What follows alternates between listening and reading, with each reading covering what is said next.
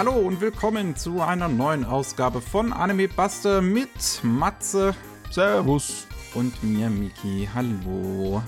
Ja, wie jede Woche sind wir hier, um euch die Nachrichten im Anime-Bereich der Woche zu präsentieren, was passiert ist, wer, welcher Film jetzt schon wieder ganz oben in den japanischen Box Office ist. Schon wieder. Und alle Rekorde bricht oder äh, ja, keine Ahnung, was wir sonst noch haben. Beziehungsweise heute haben wir gar nicht mal so viel. Wir haben eine neue Anime-Ankündigung so wirklich. Ähm, wir haben ein paar Auszeichnungen am Ende für Leute aus der Industrie, aber ansonsten ist äh, es ist nicht. Es, es, gibt ein paar coole Sachen, nicht so viel Spannendes. Hm, ruhige Runde. Ja. Wir schauen mal nach Deutschland, da haben wir eine Nachricht. Und die ist auf jeden Fall toll, endlich sie zu haben. Und zwar steht der Kinostart für den neuen Ghibli-Film, für den neuen Miyazaki-Streifen fest. Am 9. Januar soll es dann soweit sein. Am 9. Januar nächsten Jahres kommt Der Junge und der Reiher in die deutschen Kinos. Eine uh. ziemlich direkte Übersetzung vom englischen Titel. Ja, ich meine, der Jugendroman ist ja von einem Japaner aus dem Jahr 1937 und ja, äh, ja ich glaube, weiß gar nicht, ob das der in Deutschland irgendwann mal vorher herausgekommen ist, der Roman. Äh, ich glaube tatsächlich ja. Ich meine, den irgendwo gesehen zu haben. Okay. Ähm, ja, der wird über den Verleiher Central Film in Deutschland ähm, zu sehen sein, nicht über Leonine, die normalerweise die Ghibli-Filme nach Deutschland bringen. Hm, okay. Und ja, wird dann am 9. Januar direkt ähm, über, über äh, direkt auf Deutsch und auf Japanisch mit deutschen Untertiteln zu sehen sein. Da freue ich mich auf jeden Fall drauf. Ja, ich hatte ein bisschen Angst, weil bisher einfach keine Nachricht kam dazu, dass wir ein bisschen länger warten müssen. Aber nein, müssen wir nicht, glücklicherweise. Und dann können wir nächstes Jahr über ähm, auch den dritten Ghibli-Podcast machen. Anime Slam. Wunderbar. Jo, dann schauen wir mal zu den neuen Anime-Ankündigungen. Wie gesagt, es gibt nur eine so wirklich neue Anime-Ankündigung, eine Light Novel-Reihe, die grünes Licht bekommen hat für eine TV-Anime-Adaption und zwar I Parry Everything, What Do You Mean I'm the Strongest, I'm Not Even an Adventurer Yet. Yay. yeah. Also, du hast die Gelegenheit dazu gehabt, einen wunderbaren kurzen Titel zu nehmen einfach I parry everything. Ja? Wir wissen, dass es Fantasy Trash ist, wir wissen, dass es übertriebene Power Fantasy ist, aber es langweilt uns nicht zu tun. Du brauchst doch nicht drei Sätze für einen Titel. Na egal, was soll's. Doch, das, so muss es einfach sein. Das sagen die äh, Light Novel-Regeln. Mhm. Ja, naja, der, der auf jeden Fall, wie gesagt, der hat jetzt Greenlight bekommen für eine äh, TV-Anime-Adaption. Mehr Infos gibt es im Prinzip nicht. Das ist jetzt nur so angekündigt worden. In dieser Light Novel geht es um ähm, einen Helden, der, beziehungsweise einen angehenden Helden, der in einem Königreich neu ankommt, nachdem er jahrelang sich in den Bergen versteckt und trainiert hat. Und ähm, mit in die, äh, äh also schon immer davon geträumt hat, ein Abenteurer zu werden, aber eigentlich kann er nichts außer parieren. Aber das kann er ziemlich gut. Ich frage mich, wer das alleine in den Bergen gelernt hat, parieren. Dazu braucht man eigentlich jemanden, der angreift. Ja, das ist ein Blödsinn. Ich meine, vielleicht hat er sich ein paar wilde Wildschweine und Bären gesucht, an denen er das andauernd ausprobiert hat. weiß, naja. Und sonst haben wir noch zwei Fortsetzungen. Und zwar Is It Wrong to Try to Pick Up Girls in a Dungeon bekommen natürlich eine fünfte Staffel. Das oh, was heißt natürlich? überraschen. Schon wieder Nachfolger. Uch. Ja, die zweite Hälfte der vierten Staffel lief, glaube ich, noch dieses Jahr. Ich bin mir nicht mehr sicher. Die vierte Staffel war ja dann auch in zwei Teile unterteilt. Ähm, Oh, hier, da kann ich jetzt nochmal gucken. Ja, Anfang des Jahres lief sie, genau. Und jetzt äh, ist halt die fünfte Staffel angekündigt worden. Mehr haben wir dazu halt noch nicht. Außer einen Trailer, der, glaube ich, Footage von vorherigen Staffeln zeigt. Und dem Logo-Reveal, wo wir ein schönes, pinkes, römisches 5 sehen. Mhm. Ja. Whoop-de-doo. Und auch Legend of the Galactic Heroes, die neue These, bekommt eine Fortsetzung. Da hat die Ankündigung ein bisschen länger gedauert. Ich glaube, äh, die vierte Staffel lief Ende 22 in den japanischen Kinos. Und jetzt ist die fünfte Staffel halt angekündigt worden. Äh, mal sehen, ob die auch wieder in den Kinos laufen wird. Wahrscheinlich ja. Weil mhm. das machen sie ja mit, mit Legend of the Galactic Heroes jetzt halt so. Und jo, dürfte jetzt auch niemanden zu sehr überraschen. War ja auch sehr erfolgreich. Ich muss mal gucken, wie weit sie gekommen sind bisher. Weil ich hatte zum Beispiel nie gedacht, dass die es wirklich durchziehen würden, die komplette Story nochmal neu aufzulegen. Es wäre halt schon wirklich ziemlich wild, wenn es wenn das ganze Ding einfach normal ist. Ja, aber es ist sowieso, es ist sowieso ähm, eingekürzt gewesen. Schon von Anfang an war die Neufassung eingekürzt und äh, verschlankt, ne? Und mhm. dann, äh, ja, müsste ich echt mal gucken, wie weit sie gekommen sind. Habe ich jetzt eine Weile lang nicht mehr hm. verfolgt.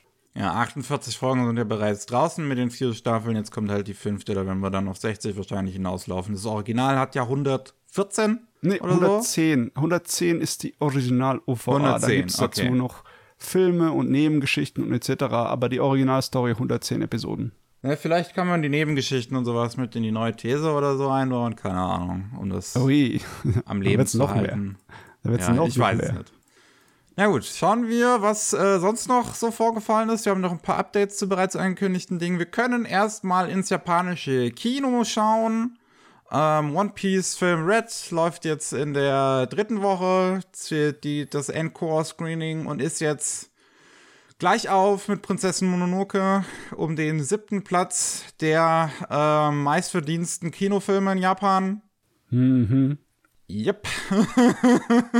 ja, irgendwie. Ich bin immer noch der Meinung, dass es ein bisschen unfair ist, die Ehrenrunde, ja?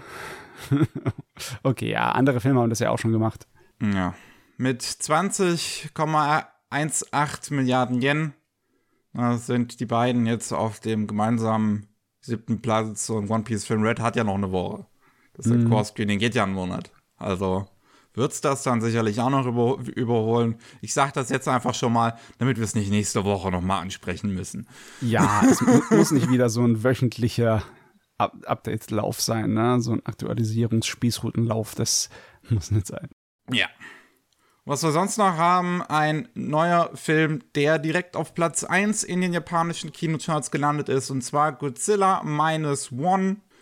Äh, der erste Live-Action-Film aus Japan seit Hideaki Annos Shin Godzilla aus 2016 und mein, mein. hat auch mehr eingenommen direkt als dieser Film. Und zwar 14,7% mehr Tickets, 22,8% mehr Einnahmen als der letzte Film. Sind wir bei knapp über einer Milliarde Yen. Hm, ja. Ich, ich weiß es jetzt nicht. Ist es wieder so ein super toller Film oder sind die Japaner einfach äh, kinoaffiner geworden über die letzten Jahre? Ich habe keine Ahnung. Ich meine, die Trailer zu Godzilla Minus One sehen tatsächlich ziemlich cool aus. Ja, ich habe auch mitbekommen, wie das Internet sich darüber so richtig gefreut hat, als das rauskam, die Trailer. Ja, also da bin ich auch gespannt, den will ich auf jeden Fall sehen. Am 1. Dezember kommt der ja bei uns in die Kinos. Also äh, ich glaube, Peppermint Anime vertreibt den hierzulande auch und der muss ja dieses Jahr noch in unseren Kinos laufen, weil äh, der Vertrag zwischen Toro und Legendary sagt, dass keine japanischen und amerikanischen Filme im gleichen Jahr rauskommen dürfen. ähm, ja, und dann dementsprechend am 1. Dezember kriegen wir dann Godzilla Minus One zu sehen. Ich bin wirklich gespannt drauf. Ähm, bei den Japanern scheint der gut anzukommen. Direkt auf Platz 2 übrigens ist so der dritte Film von so einem Sanrio-Maskottchen wieder, hatte ich da eben gesehen, was nur so flashmäßig animiert ist. Und auf Platz 3 dann dieses Wochenende wieder One Piece Film Red. jo. Weil natürlich. Dann, was haben wir? Wir haben The Banished Former Hero Lives as He Pleases, ist für 2024 bestätigt worden und man hat jetzt noch einzeln extra den Composer angekündigt. Äh, das ist Kei Hanioka. Äh, ich glaube, ich schätze mal die Composerin oder der Composer von dem Nigima-Franchise und von Kaguya-sama Love is War. Jo, jo. Was gibt's dazu zu sagen? Wir haben noch My Instant Death Ability is so overpowered ähm, mit einem ersten Trailer, wo wir einen schönen CGI-Bus auf einer schönen leeren Grünfläche sehen. Und halt typische Isekai-Shenanigans. Das sieht wirklich nicht so besonders aus. Weißt du, ich versuche mich irgendwie das gleichzustellen mit irgendwas anderem, was man nachvollziehen könnte, ne? Aber so eine Flut von einem Medium, ne, so von unglaublichen Nachahmern, die alle ungefähr gleich immer sind, ne, aber wirklich, die wirklich den gleichen Kram nachkauen. Das, äh, wann hatten wir das letztes Mal in der Medien- und Unterhaltungsmedienlandschaft? Vielleicht in den 60er Jahren mit den Horror-Dingern, diesen Hammer-Horror-Studios-Kram? Oder 50er, 60ern? Oder mit, nee, mit anderen Sachen kann ich es gar nicht vergleichen. Vielleicht in, im Dings, im Bücherbereich, ne, als die ganzen Groschenromane Anfang der 20er und 30er vom 20. Jahrhundert rauskamen, wo es unglaublich viel äh, Kopien gab, die halt den Standard-Stories immer angestellt haben, egal ob es ein Noir war oder ein, oder ein Conan der Barbar-Verschnitt. Ich meine, jeder Fantasy-Held musste dann irgendwie im Lendenschutz rumrennen, weil Conan, ne? Aber ich kann mir echt nicht einfallen lassen, dass das äh, in letzter Zeit so eine Schwemme aus Müll war. Also ich habe die Schnauze hm. langsam voll. Echt, ey. es ist unvergleichlich anstrengend, dieser Kram.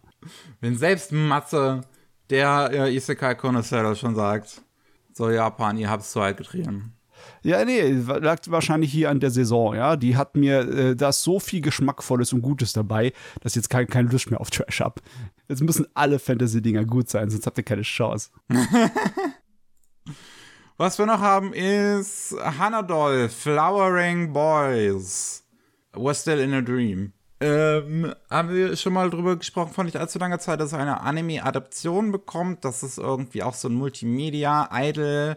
Male Idol Gedönse und die haben schon Drama-CDs gehabt und die werden jetzt als Anime adaptiert und da ist dann jetzt äh, gesagt worden, dass das ein TV-Anime sein wird und dass dieser bei A-Real animiert wird, die in der aktuellen Saison zum Beispiel diesen Anime machen, wo es um eine Hexe geht, die eine gut gebräunte Hexe bei sich aufnimmt, die, die dann sehr groß wird. Ja, ja. Ja.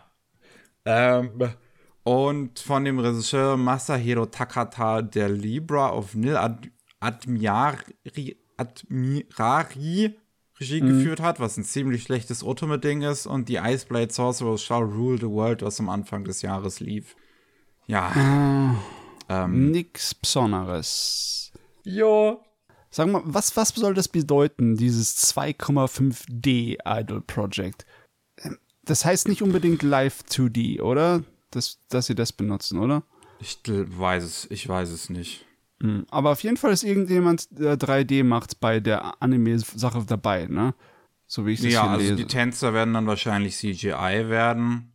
Hm. Ähm, bei One Pictures äh, ist jetzt eine CGI-Firma, die mir nichts sagt und Studio, ja, was mir nichts sagt. Scheint aber an den großen Dingern rumzubasteln, ne? Wie Azor Lane und so. Ja, bei ein paar Sachen zumindest. Overlord, Tiger and Bunny 2. Jo, mehr Idol-Sachen. Uh. Dann haben wir die Titel für die Bocce the Rock Filme und die finde ich super. Und zwar der erste Film, der im Frühling rauskommt, heißt Bocce the Rock Re und der zweite Film, der im Sommer rauskommt, heißt Bocce the Rock Re-Re. das, sind, das sind gute, gute Titel. Okay, von mir aus. ähm, dann kommt das Iron-Blooded Orphans Spin-off Uror Hunt endlich schaubar in die Welt. Und zwar äh, ist es ja, es, es, es, es, gab jetzt so eine, so eine, so eine App für ähm, Gundam, äh, für Einbladed Orphans, wo im Prinzip Ura Hunt als Anime mit drin lief, neben einem Gacha-Spiel. Und da sind jetzt die, die, da sind jetzt zwölf Folgen rausgekommen. Die letzte Folge kam am 14. Oktober noch diesen Jahres. Die App wird jetzt im Januar dann eingestellt. Und dementsprechend wird Sunrise dieses Spin-off dann noch als Standalone-Anime rausbringen. Also hm. wahrscheinlich ins Fernsehen oder irgendwie direkt ins Web oder so halt. Ja, äh, hört sich seltsam an, aber es ist nicht so, dass wir das nicht schon mal hatten davor. Ne? Es gab auch irgendwie, ähm, da war doch dieser eine Mal Anime, der auf dem Sony PlayStation Network exklusiv lief. Äh, Sonnen. No, Bohnen Nuxamt. Bohnen und genau. Genau, ja. Ja, schräge Sache, aber ja, ab und zu mal wird sowas gemacht. Ähm, ich weiß aber auch nicht wirklich, warum sie es machen. Ich kann mir nicht vorstellen, dass das ähm, durchschlagenden Erfolg oder so etwas hatte. Oder, naja, vielleicht hat es was geholfen. Ich meine, Anime sind ja auch Marketingmaterial, ne? Ja. Ich finde es auf jeden Fall gut, dass man das jetzt dann auch im Rest der Welt anschauen kann auf diese Weise. Weil ähm, Unblooded Orphans war ziemlich gut. Und Jo. da ein Spin-off zu, zu haben ist gut. Ähm, Weiß gar nicht, wie lange gerne. diese Folgen dann überhaupt sind. Puh. Werden wir ja dann sehen, wenn es rauskommt. Dann haben wir noch Alia Sometimes Hides Her Feelings in Russian. Ist jetzt noch für April 2024 angekündigt worden, ähm, dass der dann da laufen wird. Haben wir ja schon ein paar Mal im Podcast drüber geredet. Jo. Som 100 Bucket List of the Dead hat jetzt den Release-Termin für die letzten drei Folgen angekündigt. Das Ding litt ja unter ziemlichen Produktionsproblemen während seiner Ausstrahlung. Ähm, ich hatte im Podcast mal gesagt, dass es wegen Sportveranstaltungen verschoben worden wäre, aber das war anscheinend auch ein Faktor. Also das Ding hatte mehrere Probleme während seiner Ausstrahlung auf jeden Fall. Ein, einer davon sind unter anderem die Produkt große Produktionsprobleme, weil es ist ein neues Studio und die haben ja direkt einen sehr aufwendig produzierten Anime versucht zu machen. Von den, äh, das sind die Leute, die ehemals bei OLM gewesen sind, bei dem Team, was dort Beyblade normalerweise animiert. Die sind dann nach, Kagu äh, nach nicht Kaguya, sondern nach ähm, Komi, Komi-san gegangen und haben ihr eigenes Studio gegründet. Und äh, das hat anscheinend halt nicht so gut funktioniert. Kann halt passieren, wenn man, mh, wenn man das zum ersten Mal ohne, ja, so, äh, wenn man, wenn man das zum ersten Mal alleine quasi macht, nicht im gewohnten Umfeld. Und jetzt sollen diese letzten drei Folgen am 25. Dezember rauskommen. Jo. Ja. An Weihnachten wird es ein Zombie-herrliches Ende geben. Wir wissen ja auch, dass es äh, erfahrene Studios oder andere Leute auch immer wieder mal treffen kann, sowas, ne? Aber das sieht ja aus wie das, das Schneeballphänomen, ne? Ein paar Episoden haben da nicht wirklich funktioniert und dann hat es nie wieder so wirklich hundertprozentig äh, aufgehört, Stress zu sein. Ja. Und Da gab es immer wieder da Verschiebungen, da mal eine Woche dazwischen und sonst was, ne? Naja, ist wenigstens schön, dass es auch noch dieses Jahr rauskommt. Dann kann ich mir das auch noch angucken. Ähm, bevor ich weiter damit struggle, irgendwas in der Sommersaison zu finden, was ich tatsächlich Interesse dran habe. Oh. Äh, ja. Some 100. Und was wir noch haben, ein Manga, ein schonen Meilenstein der letzten Jahre, geht zu Ende.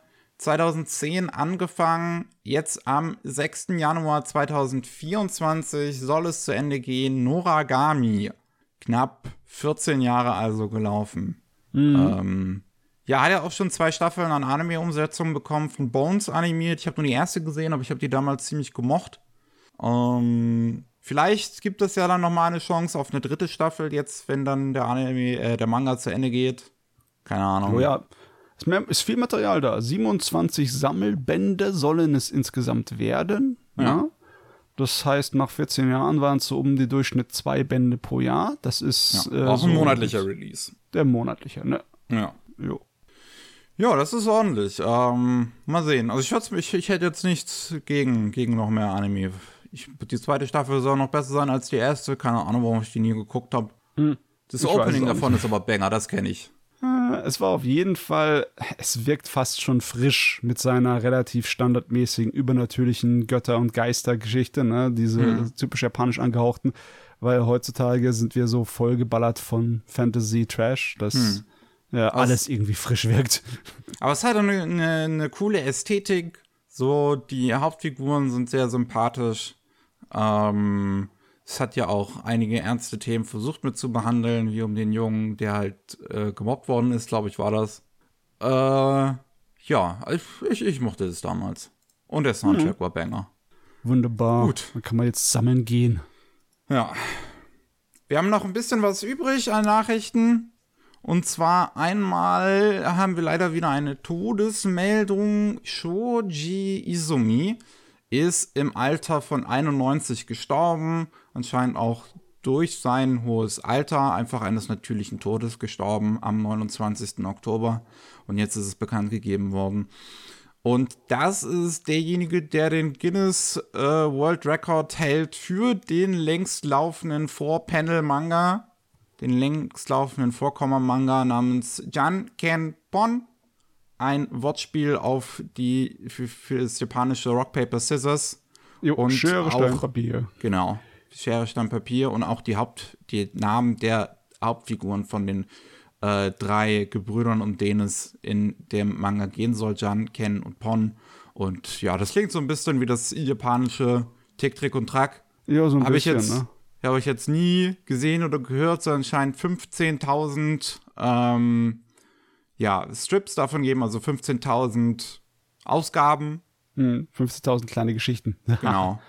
Oh, ja, das ist viel. Hat er anscheinend, er hat noch gezeichnet, bis diesen, bis diesen März hat er noch gezeichnet. jo. Das ist Wahnsinn. Also bis er noch 90, 91 ge ge geworden ist, hat er noch gezeichnet. Nicht unterzukriegen. Absoluter Wahnsinn. Ja.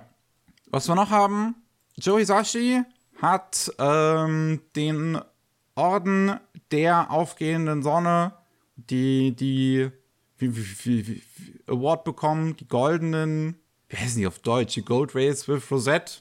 Ah, die goldenen Strahlen mit Rosette. ah, Also ich Ja. habe keine Nennt man die Ahnung. direkt so im Deutschen? Ich, hab, ja, ich weiß nicht genau, wie dieser äh, Preis aussieht, diese Medaille, aber es ist Mhm. auf jeden was von der japanischen Kulturministerium verliehen Genau. wird, ne?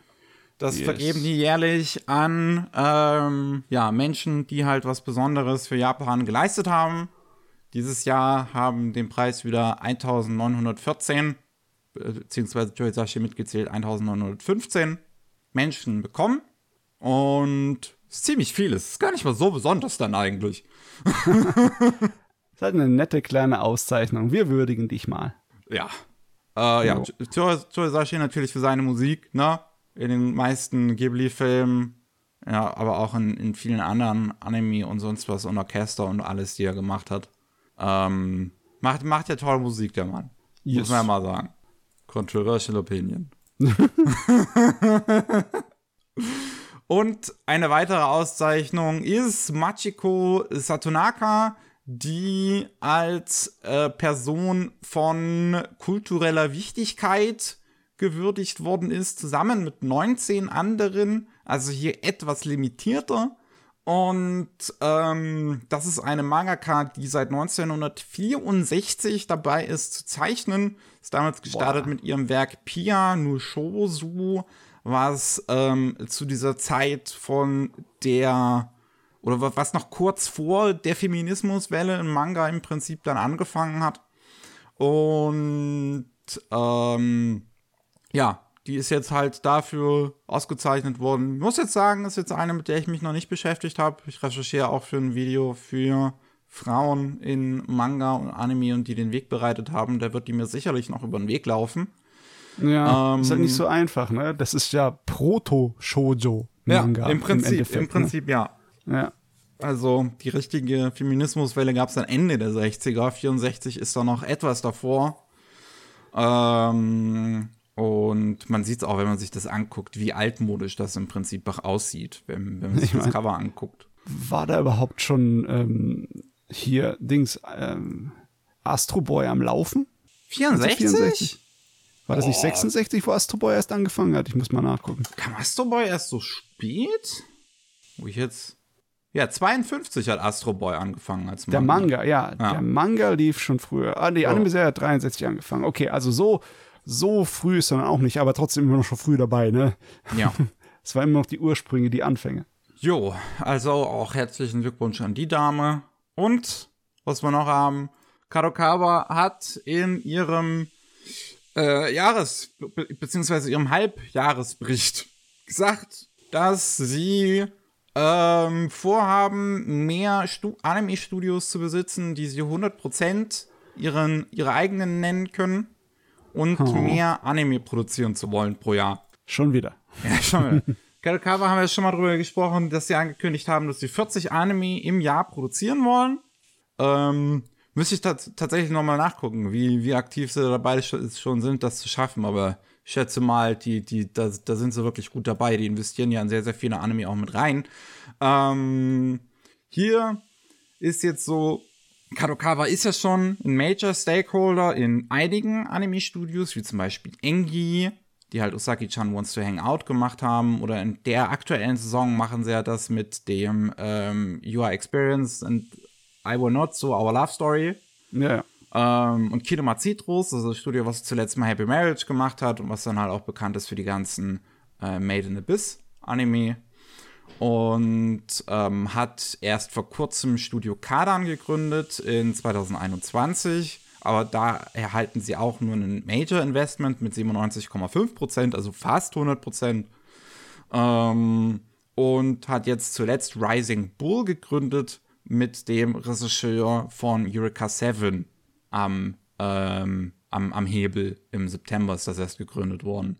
Hm. Und ja, dazu sagen sie, sie möchten in Zukunft darauf hinauskommen, dass sie 20 Anime im Jahr in-house produzieren können. Aktuell sind wir bei 5, so ungefähr im Haus im Jahr. Und das ist dann natürlich ziemlich viel. Ja, ist nur die Frage, was verstehen die unter In-house? Also meinen sie dann wirklich nur mit festangestellten Leuten? Schätze mal, also mit Festangestellten, also beziehungsweise mit Studios, die sie halt 100% unter ihren Fittichen haben ähm, und diese dann selbst in Auftrag geben und selbst im Prinzip Hauptproduktionsstudio sind. Weil du hast ja, ja zum Beispiel bei diesem Produktionskomitee-System ist es ja so, dass immer das Studio, was an erster Stelle ist, bekommt auch das meiste Geld und das ist das Hauptstudio quasi für die Produktion. Ja. Und ähm, Kadokawa sitzt natürlich in 40 Komitees dann im Jahr so mit drin, aber ist halt nur bei fünf Anime an erster Stelle. Hm. Hm, ja, ich also das könnte vorteilhaft sein für die Branche, das könnte gut sein, ne, weil halt die Leute dann halt nicht andauernd wie die Freelancer durch die Gegend rennen müssen und nichts von wegen Tantiemen haben. Die kriegen nichts ab davon, wenn der Anime erfolgreich ist. Hm. Das ist äh, nicht unbedingt gegeben, dass jetzt hier deswegen besser bezahlt werden oder bessere äh, Arbeitsbedingungen haben, aber was sie nicht, was sie haben, ist halt ähm, Sicherheit, ne? Eine bessere Sicherheit eines Arbeitsjobs aber ja, je nachdem, wie das dann im Endeffekt läuft, könnte das gut sein für die Branche, einmal so wegzugehen von dem ganzen altmodischen System. Ne? Ja, also ich meine, das ist ein bisschen sozusagen, was der Mappa auch gerade versucht, nur mit noch einem Studio oben drüber. Ja. Ähm, mit, mit Kanokawa halt. Ähm, die, die dann halt ihre eigenen Anime-Studios da im Prinzip besitzen wollen, um dadurch Anime zu machen und die dann halt nur ich schätze mal, Anime halt basierend auf ihren IPs und so weiter machen. Und von denen hat Kadokawa aber auch auf jeden Fall genug. Ja, ich weiß auch nicht. Also ich müsste mir noch mal tatsächlich genauer angucken, was alles so die Titel sind, die Kadokawa tatsächlich so im Jahr produziert. Sie sitzen ja auch bei einigen Originals durchaus mit drin, wie einen Decadence oder weiß ich jetzt gar nicht. Ich glaube dieses dieses ähm, genau, Bullbuster diese Saison mhm, und okay, Overtake, okay. also das Formel 1-Ding. Mhm. Ähm, das sind also auch Originals, die sie mitproduzieren, da haben sie ja auch nichts dagegen. Oh Gott, wenn ich mir das gerade wirklich angucke, ey, wo die alles mit drin sitzen. Allein diese Saison. Wir haben, wir haben den Schweine-Isekai. Wir haben ja. die dritte Staffel von, äh, von Shield Hero. Wir haben Our Love Story. Wir haben Bullbuster, Eminence in Shadow Staffel 2 irgend so ein 0815 Fantasy-Ding, wo ich nicht mal sagen kann, was das ist vom Titel her, The Demon Sword Master of Excalibur Academy. Wir haben die zweite Staffel von Saints Magic Power is Omnipotent. B-Project, eine aktuelle Staffel. Wir haben den Detective ähm, Kamonohashi, Overtake. Ja, das ist alles diese Saison. Meine Güte, Kawa Kawa ist ein kleines bisschen arg groß. Ne? Da macht man also natürlich sich auch Sorgen wegen irgendeiner Monopolstellung, die die dann haben könnten. Ne? Äh. Ja, glaube ich nicht unbedingt. Also wenn man jetzt dann zum Beispiel schaut auf so einen Player wie Aniplex, haben ja auch mehrere Studios, ähm, wie, also A1 Pictures gehört Aniplex, Trigger gehört zu Aniplex und äh, Cloverworks gehört zu Aniplex. Hm. Und hm. da kommt dann halt auch schon relativ viel bei rum, wenn man sich das, wenn man sich das anguckt. Jo. Und dann sind es Ja, ja, auch ja. teilweise auch Serien, wo sie dann gemeinsam, wo, wo mehrere auch dieser großen Firmen äh, mit drin sitzen, auch wegen irgendwelchen Krams. Also ich habe jetzt, jetzt, ich habe jetzt hier Aniplex vor mir offen und die sind zum Beispiel auch bei dem Schweineleber-Ding äh, Mitproduzent. Wahrscheinlich, Oh Mann. Weil weiß ich jetzt gar nicht. Project Number 9 macht das. Ich weiß nicht, ob die zu Aniplex auch noch gehören. Ich habe nicht alle Studios immer im Kopf, okay? Nee, wer kann schon? Und es wird nur noch schlimmer werden, weil halt jetzt wird noch mehr Anime produziert, ne? Und wo kommen die Leute eigentlich noch her, die das machen sollen? Keine Ahnung. Vor allem, vor allem bei Japans Geburtenproblem so. Und äh, Fachkräftemangel, ja, ja. Ich bin echt gespannt. Ach, Gottchen. Ja, ja. Ich bin auch noch gespannt, wo das hingeht. Aber wir sind durch für heute. Es war eine sehr kurze Ausgabe. Nur eine halbe Stunde. passt. aber das kann Ja. halt auch mal sein. Es gab halt wirklich nicht sehr viel zu bereden. I guess sometimes it do be like that.